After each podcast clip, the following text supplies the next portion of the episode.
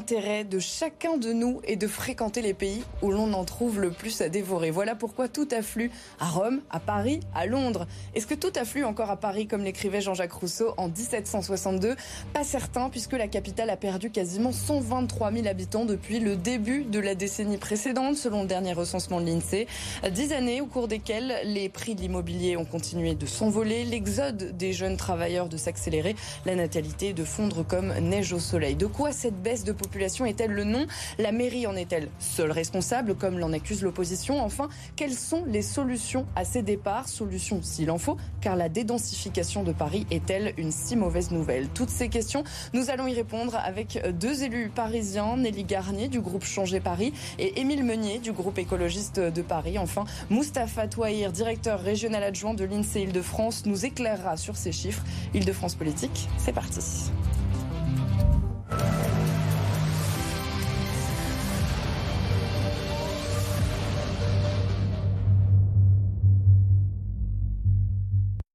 Et bonsoir à tous les trois. Merci d'avoir répondu favorablement à l'invitation d'Île-de-France Politique. Avant d'évoquer les causes, nous allons tout d'abord euh, tenter d'expliquer un petit peu le constat. Paris a perdu entre le dernier recensement en 2014 et celui publié fin décembre pour l'année 2020, hein, parce qu'il y a toujours un petit peu de retard, 74 539 habitants en 6 ans, donc, euh, soit une baisse moyenne de 12 423 habitants Est-ce que ce ne sont que des gens qui partent, Moustapha Toyer? Alors, euh, ce qui explique la baisse, ce sont effectivement des départs plus nombreux que les arrivées. Alors, Paris euh, a une population qui baisse, alors même que le nombre de naissances est plus important que le nombre de décès. Donc, s'il n'y avait euh, aucun départ et aucune arrivée, la population de Paris serait à la hausse.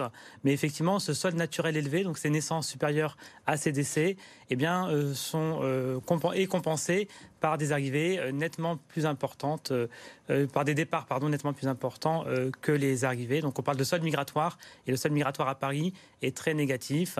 Il explique une baisse de moins 1,2% euh, de la population parisienne chaque année, ce qui est important en comparaison des autres territoires euh, français. Mais ce qu'on voit aussi, ce qu'on observe, c'est que depuis 1936, cette baisse, elle est continue. Il y a eu un petit rebond euh, vers les années 2010, mais finalement, globalement, on perd des habitants depuis les années 30. Exactement. Euh, la tendance, quand on prend du recul de très long terme, c'est une tendance à la dédensification, comme vous le disiez en introduction. Paris euh, encore au moment de l'après-guerre, comptait près de 3 millions d'habitants. Euh, et depuis, la population baisse régulièrement. On a observé effectivement au, tournant des années 2000 une euh, hausse de la population qu'on a observé aussi dans d'autres grandes villes à l'échelle mondiale, qui s'expliquait notamment par une vacance des logements qui était à la baisse. Mais je dirais ce, cette période-là, euh, au tournant des années 2000, est finalement l'exception. c'est bien une baisse continue du centre de Paris qui, qui est la tendance générale de très long terme. Est-ce qu'il y a eu un, effet confinement? Alors, le recensement de la population qui est, euh, c'est ça exactement, c'est la source qui fait foi, même d'un point de vue légal, d'un point de vue législatif, et on a diffusé les données au 1er janvier 2020. Toutefois, on, a euh, des éléments qui laissent à penser que euh, la tendance euh, qui n'a pas attendu le Covid hein, pour émerger, la baisse de la population à Paris est antérieure au Covid, on l'a dit, on a des éléments qui montrent que cette tendance continuerait à être présente, notamment quand on regarde le nombre de naissances, hein, qui est un indicateur euh, pour lequel on dispose de données très récentes. Euh, ce nombre de naissances est à la baisse. Euh, on a diffusé sur le site INSEE.fr tout récemment le nombre de naissances sur l'ensemble de l'année 2022 et on a bien vu qu'il était particulièrement à la baisse à Paris, plus encore par exemple qu'en petite couronne ou, dans d'autres départements français. Alors une baisse de natalité, ça s'explique comment? Est-ce que vous avez la réponse, vous, Émile Meunier? Est-ce que vous savez ce qui se passe? Est-ce que c'est les parents qui, les jeunes parents qui sont alors sur la baisse de natalité, c'est dur à avoir, euh, c'est des causes multiples. Euh, oui, il y a des familles qui partent, il faut le reconnaître, puisqu'il y a des classes qui ferment. Euh, après, il faut se poser les questions. Qu'est-ce qui dépend de la ville de Paris? Qu'est-ce qui dépend de données plus globales? Peut-être le changement de cadre de vie et comment est-ce qu'on peut y répondre à Paris? À mon avis, il y a quand même trois causes que j'aimerais développer ensuite. Euh, un, le logement est encore trop cher malgré euh, tout le travail que nous menons. Et cela, on va y consacrer une grande partie de la question, je crois, de la qualité de la vie avec la pollution de l'air, notamment la question des voitures, du périphérique. Et trois, enfin, je crois qu'on manque d'espace vert à Paris. Et là, les écologistes ont beaucoup de choses à faire valoir. Nelly Garnier, comment est-ce qu'on explique cette, cette baisse de la population selon vous? Écoutez, nous, on discute avec les Parisiens et ils nous interpellent tous les jours. Ils nous disent qu'ils sont écœurés de Paris. Et c'est euh, désespérant parce que Paris, ça, enfin, ça a été pendant depuis toujours la ville où on voulait monter à la capitale pour réaliser ses rêves. C'est ça, c'est normalement une Paris, c'est la ville qui doit faire rêver, où on peut s'émanciper, on peut s'accomplir, vivre son destin. Et là, c'est devenu une ville qu'on fuit.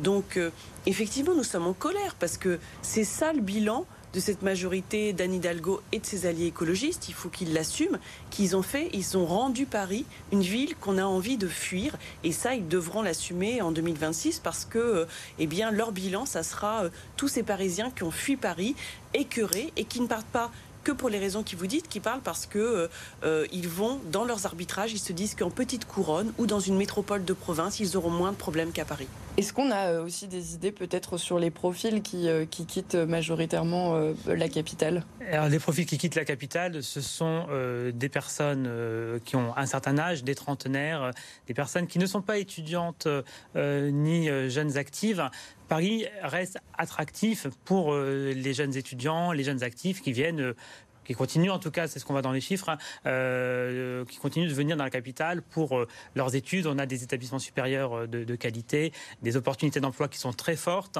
et ça explique l'arrivée de, de, jeunes. En revanche, effectivement, ce qu'on a observé, c'est des départs de plus en plus précoces de couples qui n'attendent plus euh, donc euh, en caricaturant, euh, d'avoir leur premier enfant pour quitter la capitale. Donc on a observé des parts de plus en plus, de plus, en plus importantes de couples sans enfants qui quittent la capitale. Et, donc ce sont ces profils qu'on trouve parmi les, partants et on les retrouve pour 60% d'entre eux en région Île-de-France. En fait, ils restent, euh, notamment parce qu'ils sont liés à, Paris par l'emploi, ils restent dans l'agglomération parisienne. Et donc, euh, on, va parler de, ces Parisiens qui, restent en Île-de-France, mais on va aussi évoquer ceux qui partent un petit peu plus loin, parce qu'on a un invité en direct pour euh, cette émission. Bonsoir Chilet, vous êtes, vous êtes désormais de Paris, hein. vous habitiez dans le 18e arrondissement, et vous êtes parti vous installer à Montpellier, c'est bien ça? Qu'est-ce qui a motivé votre départ?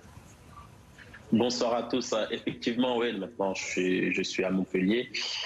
Moi, ce qui a motivé, qui a motivé mon départ, c'est la saleté de Paris. Et c'est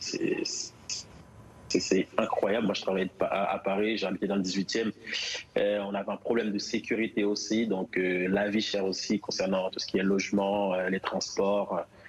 Euh, ce que je retrouve pas à Montpellier, là où, là où je suis actuellement.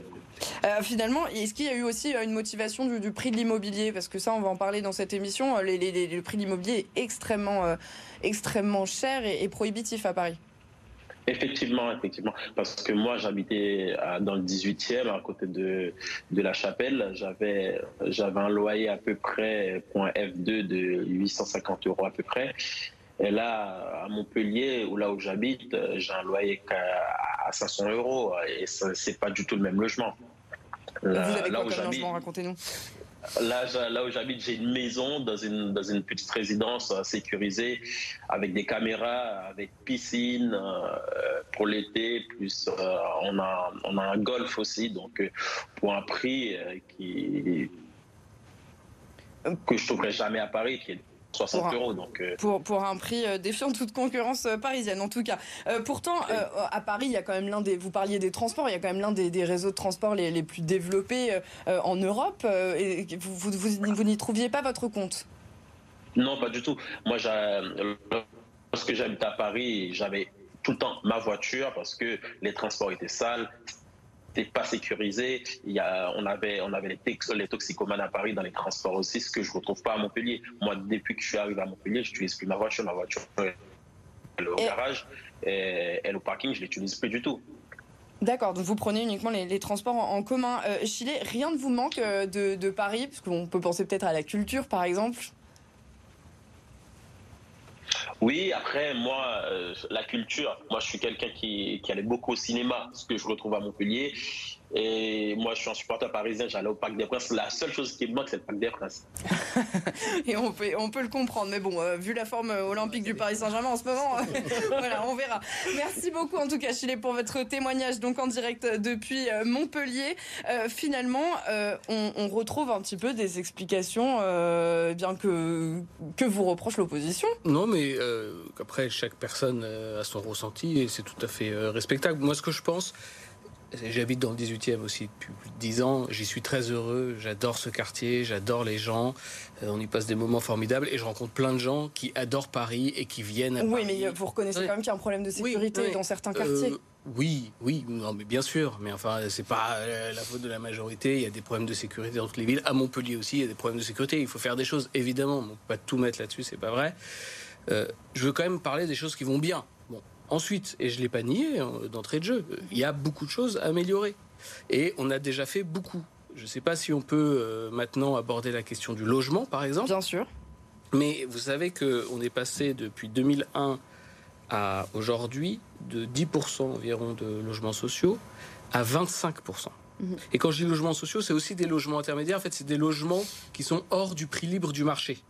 Donc, qui permettent de réguler le loyer, etc. Nous avons mis en place l'encadrement des loyers.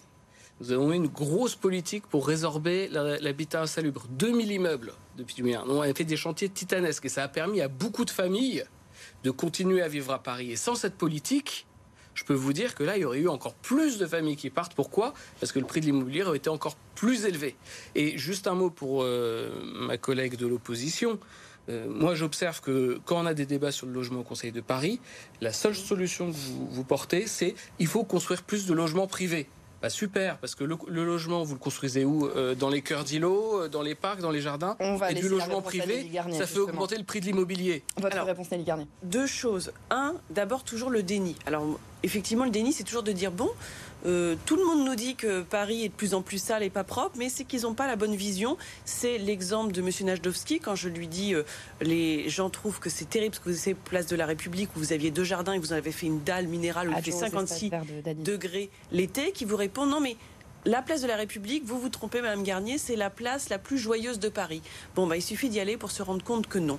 La deuxième chose, c'est de se cacher derrière l'argument du logement pour faire oublier le fait qu'ils ont totalement dégradé tout ce qui est la, la, qualité de vie de Paris. Et dans votre témoignage, ce qui est très intéressant, c'est que la personne vous dit oui, c'est plus cher d'habiter à Paris qu'ailleurs. Mais il y a beaucoup de gens qui sont prêts à habiter à Paris parce que Paris, voilà, c'est la capitale, parce que la Paris, c'est une ville où on trouve beaucoup de choses. Seulement, ils ne veulent pas en plus se faire agresser, être dans des rues pas entretenues, être dans le chaos de la circulation, avoir des enfants qui, ne peuvent accéder à euh, aucune activité ni euh, euh, culturelle ou sportive parce que la question des familles a été totalement abandonné par la ville de Paris. On parlait de la question de pourquoi il y a moins de natalité à Paris? Parce que quand vous êtes une famille à Paris, tout est compliqué. Et il y a eu cette politique de la gauche de dire finalement on abandonne toutes les familles de la classe moyenne et de la classe moyenne supérieure. Donc politique très sociale, comme pour le logement, fait du très social. On considère que les très aisés, ben, ils vont se débrouiller tout seuls. Et vous avez toute cette classe moyenne pour qui ça coûte cher d'habiter Paris et qui ont dû payer beaucoup plus cher, qui n'ont pas de place dans les conservatoires, qui ont dû payer plus cher tous les tarifs de périscolaire et de cantine, qui n'ont pas accès à des activités sportives. Souvent, quand les familles partent, elles nous disent, vous savez, je suis arrivée euh, à Nogent-sur-Marne, au Péreux, à Courbevoie, j'ai une piscine, j'ai des équipements sportifs, j'ai des places en conservatoire. Il y a des équipements à Paris. Euh, qui sont saturés. Regardez ce que c'est que de faire de... les enfants aujourd'hui, un enfant qui est uniquement dépendant de la piscine municipale, il ne peut pas en sixième savoir nager. C'est la réalité de ce qu'on constate à Paris. Parce qu'il y a tout l'argent qui est mis sur d'autres choses que finalement euh, bénéficier à la vie quotidienne des Parisiens. Les Parisiens se rendent compte au moment, un bout d'un moment, ils font un arbitrage et ils se disent on est écœurés, je vais vous le dire, ils sont écœurés de quitter Paris, mais ils quittent Paris. Émile Meunier. Bon, déjà, euh, je ne suis pas d'accord avec ce que vous dites. Le taux d'équipement, Paris est la ville de France et peut-être euh, en Europe qui est le mieux équipé. Entre les équipements culturels, les équipements sportifs, les équipements scolaires, les grandes écoles, etc., etc., les gens viennent justement à Paris pour bénéficier de ce taux d'équipement. Là, je ne suis pas tout à fait d'accord. Ensuite, sur la qualité de vie euh, dans la rue, etc., depuis des années, même encore avant, il y a toujours eu des divergences. Nous, les études montrent que euh, Grosso modo, c'est pas plus sale qu'avant. Par contre, ce qui est sûr, c'est qu'il y a beaucoup, beaucoup moins de voitures qu'avant, beaucoup plus de pistes cyclables qu'avant. Vous êtes venu en vélo grâce à ces pistes cyclables. On est en train de faire des euh, rues aux écoles. Vous savez, on, piétonise. Vous piétonisez les rues. Les rues, c'est 300 rues à Paris et on va les multiplier. Et on va encore le faire euh, dans la prochaine mandature. Donc en fait, on est en train de Mais ça ne retient pas les Parisiens, a Paris. Bah, ça le retient déjà en partie et ça en fait venir aussi. Et je vous l'ai dit, il y a des familles qui partent pour des raisons, à mon avis, de prix du logement. Et nous, les écologistes, on a des propositions à faire. Je peux les développer si vous le souhaitez. Et deuxième point, je crois qu'il faut massifier la végétalisation et enfin continuer la politique contre la voiture individuelle. On va y revenir. Juste, juge de paix, pardon, Moustapha Touir. Est-ce que vous avez, vous, des éléments, euh, euh, des sondés Qu'est-ce qu'ils disent quand ils s'en vont de Paris? Est-ce que vous avez des, données là-dessus? Alors, on n'a pas d'enquête spécifique sur les Parisiens. On, a des enquêtes plus globales à l'échelle de l'Île-de-France, par exemple, et on sait que euh, vivre en Île-de-France a un impact négatif sur la satisfaction dans la vie. Donc c'est euh, une enquête de l'INSEE euh, qu'on a réalisée il y a quelques temps au niveau national et qui mettait en avant des différences entre régions. C'est important d'avoir en tête aussi que quand on regarde des phénomènes démographiques, il faut parfois dépasser les limites de la commune de Paris quand on veut la comparer à d'autres territoires. Et, l'agglomération de Paris, par exemple, elle a une population qui croît, qui croît légèrement, mais qui croît tout de même sur la période récente. Donc, on n'a pas d'éléments euh, très qualitatifs hein, sur. Euh, on n'a pas d'enquête d'opinion sur les, raisons des départs des Parisiens. Euh, on a des.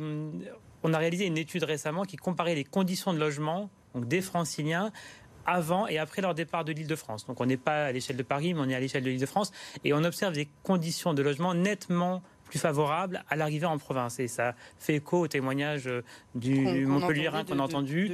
un jeune de moins de 30 ans qui quitte la région parisienne à un logement de 18 mètres carrés plus grand à son arrivée en, province. Et ça accrédite l'idée que les conditions de logement sont l'un des moteurs euh, mmh. pour quitter alors Paris ou l'Île-de-France selon la, focale qu'on prend. Le, logement social, vous disiez, c'est pour les, les, catégories de population les plus populaires. Mais aujourd'hui, il y a quand même une grande partie des ménages de, eh bien, on va dire intermédiaires qui ont même accès aux logements sociaux tellement la ah. vie est chère à Paris. Aujourd'hui, oui, ils sont éligibles, mais on voit bien que dans la population qui est logée dans le parc privé, il y a beaucoup de populations de classe moyenne éligible qui n'aura jamais accès au logement social parce qu'il y a aussi un, choix qui a été fait par cette municipalité de ne pas privilégier euh, les classes moyennes, mais de privilégier le logement très social. Et par ailleurs, euh, tout ne peut pas se résoudre que par 100% de logement social. Cette mairie, elle est dans une course euh, aux chiffres qui d'ailleurs souvent est au détriment de la qualité. Vous l'avez vu, vous l'avez traité sur votre antenne. Il y a des logements qui ne trouvent pas preneur à Paris parce qu'ils sont en, trop mauvaise qualité, parce qu'il y a une trop forte insécurité, parce qu'il y a un risque de délinquance. Nous, nous dans le logement social Dans le logement social, bien sûr, à Paris. dans certains... les piles de Oui, mais vous avez dans certains quartiers qui sont complètement euh, dégradés. Dans le 18e, le 19e, le 20e, on a, on a visité de nombreuses résidences de logements sociaux où vous avez des fuites d'eau, vous avez des ascenseurs en panne, où vous avez, euh, vous avez des problèmes de deal, de délinquance, de prostitution. Et donc, vous, cette course à la quantité, elle n'est pas forcément euh, au profit de la qualité. Et moi, il y a quelque chose qui, que j'ai noté quand monsieur dit euh, bah, Je suis aussi dans un logement, euh, j'ai des caméras, je suis sécurisé. Les gens, ils ont aussi envie d'être logés. On parlait des familles. Une famille, elle n'a pas envie d'être logée alors que vous avez des consommateurs de crack à deux pas. Et moi, je vous donnerai un exemple qui montre bien la déconnexion de cette ville, de cette majorité d'Anne Hidalgo qui est toujours en train de se gargariser de ce qu'elle fait. C'est quand même une majorité qui a envisagé de créer une salle de shoot dans une ancienne école au milieu de plusieurs crèches et de plusieurs écoles primaires. Je veux dire, ça montre quand même le niveau de déconnexion. C'était rue Pelleport dans le 20e et ce projet n'a été arrêté que parce que nous nous sommes mobilisés, nous les élus d'opposition, et parce que les familles et les riverains se sont mobilisés. Mais ça vous montre. C'est une autre question. Il y a mais ça vous montre quand même. Ça vous montre quand même le niveau, le niveau de, ce qui est devenu Paris aujourd'hui. On ferme des écoles pour y ouvrir des salles de shoot. Ça quand même dit quelque chose de ce que cette ville dirigée par Anne Hidalgo a fait de Paris. On va rester sur les Parisiens qui quittent Paris. Émile euh, Meunier, vous aviez une. Ouais, non, mais euh, juste un mot. Le slogan est sympa pour vous faire plaisir. Ce qui est certain, c'est qu'il faut traiter sanitaire sanitairement euh, les personnes qui sont euh, consommateurs de crack. voilà, donc nous, on, est pour ouvrir des centres. Et on a fait plein d'émissions là-dessus. En face, ils sont contre, dont acte, et les Parisiens euh, décident qu'est-ce qui est le mieux. Euh, moi, sur le logement, je veux dire, on a les écologistes, on porte des mesures très fortes. Beaucoup a été fait, je l'ai dit, mais je crois qu'il faut aller beaucoup plus loin. Et notamment euh, limiter, et pour ma part, je pense qu'il faut maintenant interdire tout Airbnb professionnel, j'entends, je ne parle pas des 120 jours, hein, professionnel, il faut l'interdire à Paris. Juste Deuxième un chiffre, pardon, j'éclaire euh, ce que vous dites, juste un chiffre, énormément de logements vides euh, à, Paris, donc 8,5% du parc sont des logements vides. Je vous laisse continuer. Et c'est même plus que ça, parce qu'en fait, si vous faites logement inoccupé, c'est-à-dire résidence secondaire, logement vacant et Airbnb, vous êtes quasiment à 20% du parc. Donc la réserve de logement, elle est là. Tout le monde peut comprendre que Paris est une ville magnifique et que euh, le monde entier a envie d'avoir son pied à terre à Paris.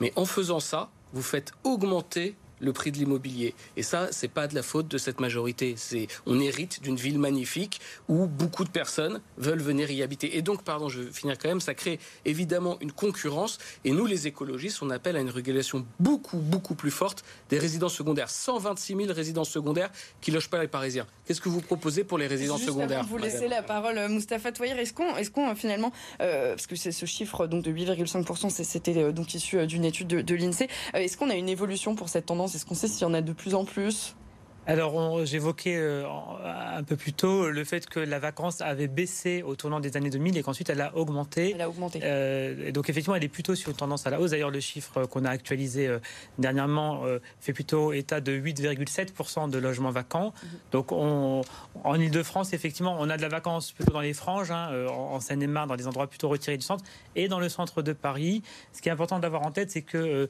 cette part de logements vacants, de même que la part de résidences secondaires, est très variable selon les arrondissements. En fait, on va être à 8% de logements qui ne sont pas des résidences principales dans le 20e et plutôt à, 30, voire plus dans le 6e et dans le 7e. Donc on a de grosses différences. Juste un chiffre. je, donne réponse à Annie Moi, je, je, trouve qu'il y a un point qui est important, c'est que vous avez dit au début, ça reste une ville attractive, par exemple pour les étudiants, Paris, ou pour les gens de passage, mais c'est plus une ville dans laquelle on s'ancre. Et parce que justement, ça n'offre plus les conditions pour lesquelles on s'ancre. Et il y a deux choses qui sont importantes. Un, ce côté Disneylandisation de Paris qu'on a fait en finalement en coupant certains, euh, en isolant certains quartiers, comme le centre de Paris, qui a été euh, notamment avec le fait d'empêcher la circulation, qui a ah, fait disparaître des automobiles. Ça, a fait, ça a fait disparaître. Euh, je vous Tant mieux toute une partie de la rue de Rivoli où les commerces sont fermés. Et vous aviez aussi traité la ferme des commerces. vous avez les gens louaient leur, leur logement sur Si, je vais vous dire aussi parce que ça devient des quartiers uniquement touristiques et qui deviennent uniquement, qui ne sont plus des quartiers à vivre, mais qui sont uniquement des quartiers qu'on visite. Et je vous donne un deuxième exemple, qui sont les rues très festives. J'en ai dans le 11e arrondissement, qui sont des rues monocommerces, comme la rue Saint-Maur, mais vous en avez d'autres dans le centre de Paris, qui sont des rues où euh, les gens vous disent ne veulent plus y habiter à cause du bruit. Et ça, par exemple, cette ville, parce qu'elle ne régule pas les usages, n'a pas voulu réguler. Qu'est-ce qu'on fait pour les et donc, Non, et pour vous dire, ces rues-là, eh bien, ce sont des rues où il n'y a quasiment plus que du Airbnb parce que les gens ne veulent mm. plus les habiter à l'année, parce qu'elles ne sont pas vivables Nous, on à l'année. Avec le nouveau plan local d'urbanisme, on interdit tout Airbnb professionnel supplémentaire. Est-ce que, c'est aussi simple que ça Est-ce que c'est une bonne solution Vous êtes pour ou vous êtes contre cette mesure? On peut poser la question de la régulation. On a pu poser la question de l'encadrement. On n'est pas fermé à ça. Mais le problème, c'est que vous vous concentrez toujours en disant finalement, c'est parce qu'il y a des gens qui sont méchants, c'est parce qu'il y a des gens qui, qui, font des résidences que, que les gens quittent Paris. Vous ne remettez jamais en cause votre politique, alors même que tous les Parisiens vous disent, et on a eu un exemple au début, que je on, en part, on part parce qu'on est écœuré de ce que vous avez fait de Paris. Et ce message-là, vous ne voulez jamais l'entendre. Alors, justement, euh, est-ce vraiment une mauvaise chose que les Parisiens s'en aillent? C'est la question qu'on va se poser à présent, parce que pour la maire de Paris, pas vraiment. Elle a répondu à nos confrères de France Info ce mardi. Elle disait La dédensification de Paris est une nécessité. Pour que l'on puisse mieux vivre à Paris, il faut que l'on ait un peu plus d'espace. Cette dédensification, on l'a construite avec le Grand Paris. Et si on s'est investi dans le Grand Paris, c'est aussi pour qu'il puisse y avoir du logement autour de Paris et pas seulement dans le centre. On a voulu justement euh, comparer euh, Paris à d'autres capitales européennes. Euh, c'est le focus de Juliette Sergent.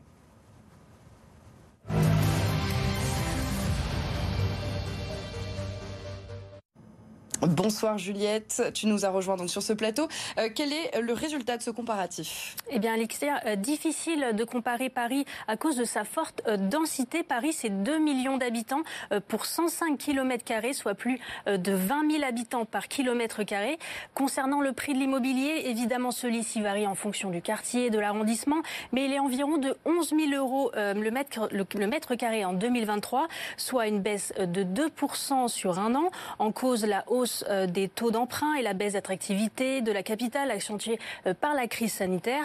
Alors comparons euh, Paris avec d'autres capitales européennes. À Rome, on dénombre 2,8 millions d'habitants pour une superficie de 1285 km, soit 2213 habitants par kilomètre carré. Le prix de l'immobilier est d'environ de 2800 euros. Rome est donc nettement moins dense que Paris en termes d'habitants et de superficie. En revanche, à Londres, en 2019, on a recensé 8,9 millions d'habitants pour une superficie de 1572 km, soit 5667 habitants euh, par carré. La capitale du Royaume-Uni est donc euh, quatre fois plus plus peuplée que Paris, mais 15 fois plus étendue que notre capitale. En termes de prix, Londres est la capitale européenne où les prix de l'immobilier euh, sont les plus élevés, avec environ 14 000 euros euh, par mètre, 14 euh, 000 euros le mètre carré. Alors, Émile Meunier, est-ce que la dédensification de la capitale peut permettre une baisse du prix de l'immobilier? Alors, je vais pas être d'accord avec Madame Hidalgo. Euh, moi, je pense que c'est pas une bonne chose si les familles partent. En revanche, il y a quelque chose qu'il faut vraiment dédensifier, c'est les bureaux les bureaux tertiaires, les tours de bureaux. Et ça, c'est une politique que je remets en cause, parce que les écologistes l'ont toujours remis en cause au sein de la majorité, et parfois aussi contre vous. c'est la construction massive de bureaux dans les zones d'aménagement, dans les dernières friches qui restent, alors qu'on aurait pu faire des parcs et des logements. Juste un chiffre. Si on dédensifie, est-ce que ça fait baisser le prix du euh, loyer, du, de, pardon, si on fait moins de bureaux et plus de logements, ça fait baisser le prix de l'immobilier. Le bureau, c'est un fléau. Juste un chiffre, s'il vous plaît. Un million de personnes viennent travailler en dehors de Paris, dans Paris tous les jours. C'est ça qui crée la densité. Et en plus, on pompe la richesse de la banlieue. Et ça, c'est pas une politique sociale. Donc nous, ce qu'on dit, il faut penser métropole et il faut partager la richesse avec les autres territoires de la métropole. Et pas seulement envoyer dormir, mais envoyer la richesse. Et penser en tant que bassin de vie. C'est ça vraiment la révolution à venir là si, euh, dans les années qui viennent. qui s'en vont sur 10 resteraient en, en Ile-de-France, hein, selon un chiffre de l'INSEE, je pense, sous votre contrôle. Euh, ce n'est pas comme ça qu'avait été pensé finalement le, Grand Paris? Non mais, première chose, cette remarque d'Anne Hidalgo, elle est extraordinaire. C'est-à-dire que les gens fuient Paris elle dit finalement c'était mon plan, mon plan secret, je voulais dédensifier Paris. ça montre quand même le culot d'Anne Hidalgo comme maire. Ensuite, le deuxième culot d'Anne Hidalgo, c'est de dire qu'elle veut dédensifier Paris, alors que dès qu'il reste des friches où on peut faire de la plantation, où on peut faire de la végétalisation, sous la pression de ses alliés communistes, et vous le savez très bien, elle fait de la construction pour la course aux chiffres du logement social. Aujourd'hui, Paris, c'est une ville dense. Aujourd'hui, vivre en ville, c'est très compliqué. Aujourd'hui, on doit faire face au réchauffement climatique. Donc, Partout où il reste des zones non construites, il faut les préserver, il faut planter des arbres. C'est ce que nous défendons euh, dans le groupe dirigé par Rachida Dati. Et nous, avons nous sommes cohérents depuis le début de la mandature sur ce point. Euh, une dernière question parce qu'on est, on est pris par le temps. Euh, Moustapha Touahir, est-ce que finalement, eh bien, ça témoigne aussi d'une forme de décentralisation? Est-ce qu'on a l'impression finalement que, que Paris n'est plus le centre névralgique voilà, de, de, la France? C'est un mouvement très général. Hein. La périurbanisation, elle ne concerne pas que Paris. Hein. Dans les autres grandes métropoles, on, observe des habitants qui s'éloignent. Euh, et donc effectivement, Paris, de ce point de vue-là, est semblable à, d'autres grandes villes à d'autres à d'autres grandes villes. Donc voilà, pas forcément de, décentralisation pour pour tout de suite, mais euh, plus un mouvement voilà qui tend à s'étaler vers vers le milieu périurbain. Euh, merci à tous les trois d'avoir participé donc à cette émission. Merci à tous de nous avoir suivis. Et puis ben, la formation continue sur BFM Paris de France.